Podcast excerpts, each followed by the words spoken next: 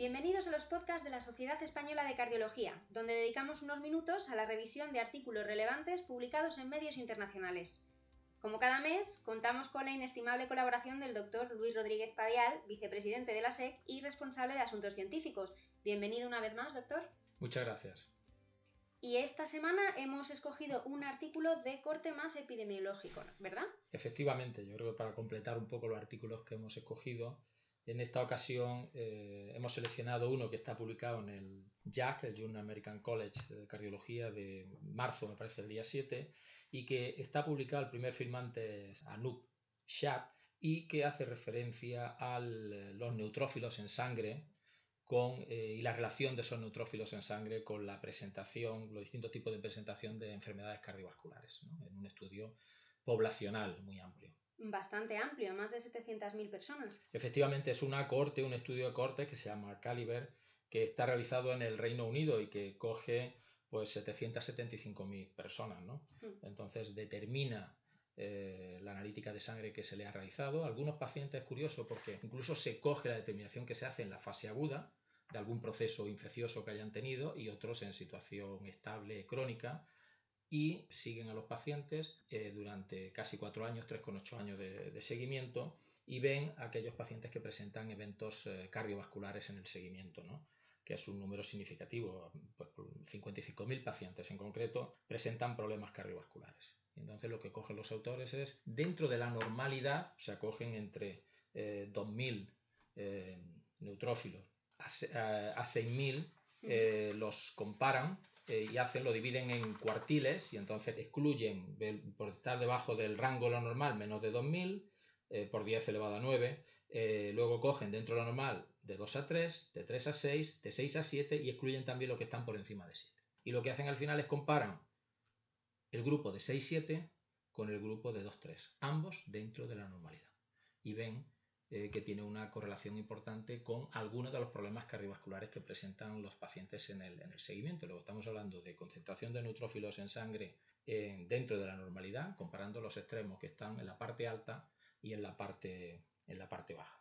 Ha dicho que esto es en una situación crónica estable, ¿no? La mayoría sí, aunque tiene un porcentaje de muestras significativo también que es en eventos agudos, que también encuentran correlación, aunque comentan los autores que encuentran mejor correlación cuando hacen la determinación en situación estable, incluso más de 100.000 pacientes hacen un promedio de, varias, de, dos al menos dos determinaciones, ¿eh? no utilizan solo. Luego se correlacionan mejor cuando están en situación estable y cuando tenemos valores promediados que nos pueden dar una idea del valor medio, lógicamente, que tiene el paciente antes de la presentación del evento. En vista de este artículo, ¿por qué hay enfermedades con más inflamación que otras? Bueno, no podríamos yo creo decir exactamente eso. Lo que sí encuentran ellos es que la forma de medir la inflamación, eh, contando los neutrófilos, que hay otra forma de medirlo, la proteína C reactiva y tal, pero en este caso ellos encuentran una buena correlación con algunas patologías, como por ejemplo la insuficiencia cardíaca, el ictus, la enfermedad arterial periférica, y eh, el infarto de miocardio no fatal y la muerte coronaria. Sin embargo, no encuentran relación con angina estable, que tiene menos componente inflamatorio en teoría, pero tampoco con la angina inestable y con otro tipo de enfermedades coronarias. Luego, lo curioso es eso, la forma en la que se puede medir la actividad inflamatoria así se correlaciona con algunas patologías y otras no. Se sabe que algunas, la enfermedad aterosclerótica, pues aquí la define como una enfermedad inflamatoria crónica, y eh, probablemente los neutrófilos nos estén midiendo la actividad inflamatoria en algunos terrenos del endotelio, porque también hay cierta selectividad del endotelio en cuanto a la respuesta a distintos factores de riesgo. O sea, lo interesante es la forma que proponen de, hacer el recuento. no, primero la relación, porque muchas células en la sangre y sustancias en la sangre se han relacionado con patología coronaria. Los neutrófilos no existe tanta relación. Sabemos que los neutrófilos son, miden la inflamación, pero aquí lo curioso es decir, bueno, dentro de los valores normales, aquellos que están en la parte alta tienen una relación con patología cardiovascular eh, más marcada que los que están con la parte baja con alguna patología cardiovascular. Y lo interesante, lo comentan los autores, es que la fuerza de la asociación que encuentran es similar a la de la presión arterial sistólica. O sea, ellos comentan que sabemos que cuando se eleva la presión arterial sistólica hay algunas complicaciones que aparecen, como la insuficiencia cardíaca, y la diferencia que ellos encuentran, la forma de medirla matemáticamente, la hazard ratio, entre el valor alto y el valor bajo, pues es prácticamente lo mismo que se encuentra entre una presión arterial eh, sistólica de 180 a una presión normal. Y la presión arterial sistólica sí sabemos que es un factor de riesgo importante, luego sí parece que hay una asociación muy importante. Lo que no podemos es, de momento, responder por qué más con unas presentaciones clínicas que con otras. Porque hasta donde sabemos, toda la patología cardiovascular aterosclerótica tiene un cierto componente inflamatorio. Cuanto más inestable, más componente inflamatorio tiene. Aquí hay algunas que sí son, como es el infarto y la muerte coronaria, que sí sabemos que tienen ese componente de inestabilidad y el ictus, pero hay otras como la enfermedad arterial periférica o la insuficiencia cardíaca, que sabemos que tiene un componente inflamatorio, pero que no mucho más, por ejemplo, que la angina estable, que sin embargo la angina estable no han encontrado asociación. Yo creo que eso son necesarios más eh, estudios, pero de luego es una, es una información interesante, ¿no? que probablemente nos ayude a discernir que puede haber diferencias entre unas patologías y otras. ¿Qué factores son más determinantes?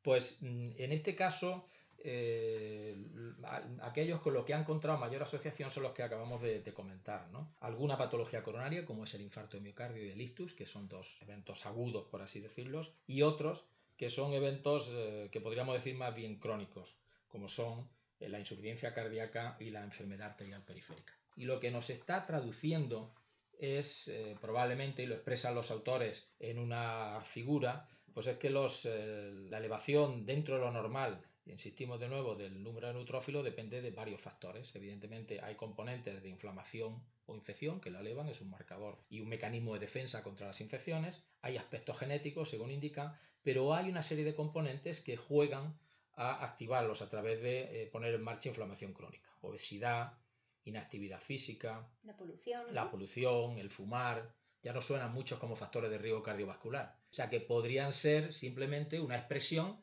de que hay más factores de riesgo. Bien es cierto que los autores en sus análisis matemáticos han corregido, como es lógico, por muchos de estos factores de riesgo. O sea que realmente la asociación es independiente de la mayoría de estos factores. Pero el mecanismo sería este.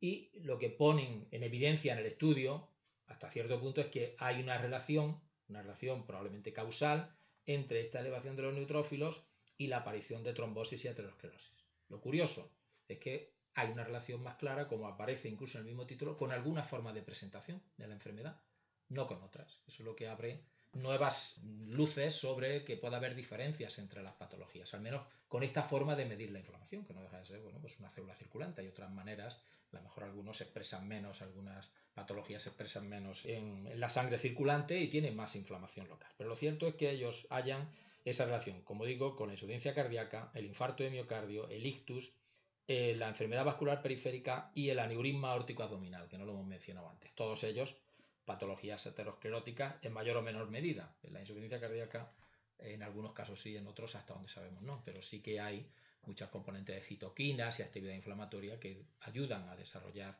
el, daño que conduce a la insuficiencia cardíaca. Y para terminar, ¿qué significado puede tener en la práctica clínica? Porque evidentemente esto no es tan fácil de trasladar. Hemos hablado que es un estudio con un componente epidemiológico, que en ese sentido lo hemos cogido, ¿no? Evidentemente, no quiere decir esto que al siguiente paciente que venga y tenga unos neutrófilos en la parte alta eh, haya que tratarlo. Simplemente nos está indicando que probablemente tenga más riesgo de tener patología y sea un marcador. Quizá lo que tengamos que hacer es actuar sobre aquellos factores de riesgo que tenga que estén produciendo esa elevación de los neutrófilos, porque los neutrófilos pueden ser, al menos en parte, eh, los mecanismos a través de los cuales esos factores de riesgo que hemos dicho como es la falta de ejercicio, como es la obesidad, como es el fumar, como es eh, la polución, el mecanismo por el que se está produciendo el daño. Entonces, si detectamos eso, yo deduzco, y pero habrá que ver, tampoco el estudio no demuestra eso, sino simplemente plantea esa, situación, deduzco que habría que ser más enérgico en cuanto a la corrección de esos factores de riesgo, que la mayoría obedecen a cambios del estilo de vida. ¿eh? O sea que un poco de ejercicio, perder peso, una dieta sana y saludable nos permitiría corregir en principio muchos de estos problemas, aunque no tenemos datos de que bajar los neutrófilos disminuyan los eventos. De momento es un marcador, pero lo que sí sabemos es que hacer ejercicio, comer sano y mantener un peso razonable es bueno en general, sea a través de los neutrófilos o a través de lo que sea, pero sabemos que eso es positivo y es bueno. Una vez más, muchas gracias al doctor Rodríguez Padial por su selección y comentario del artículo. Muchas gracias a vosotros. Hasta el próximo comentario. Muy bien. Podéis encontrar, ya lo sabéis, la referencia al artículo en el apartado de podcast de nuestra web www.secardiología.es. Además, podéis escuchar todos los programas y suscribiros a través de las plataformas iTunes y SoundCloud. Un saludo y hasta el próximo comentario SEC.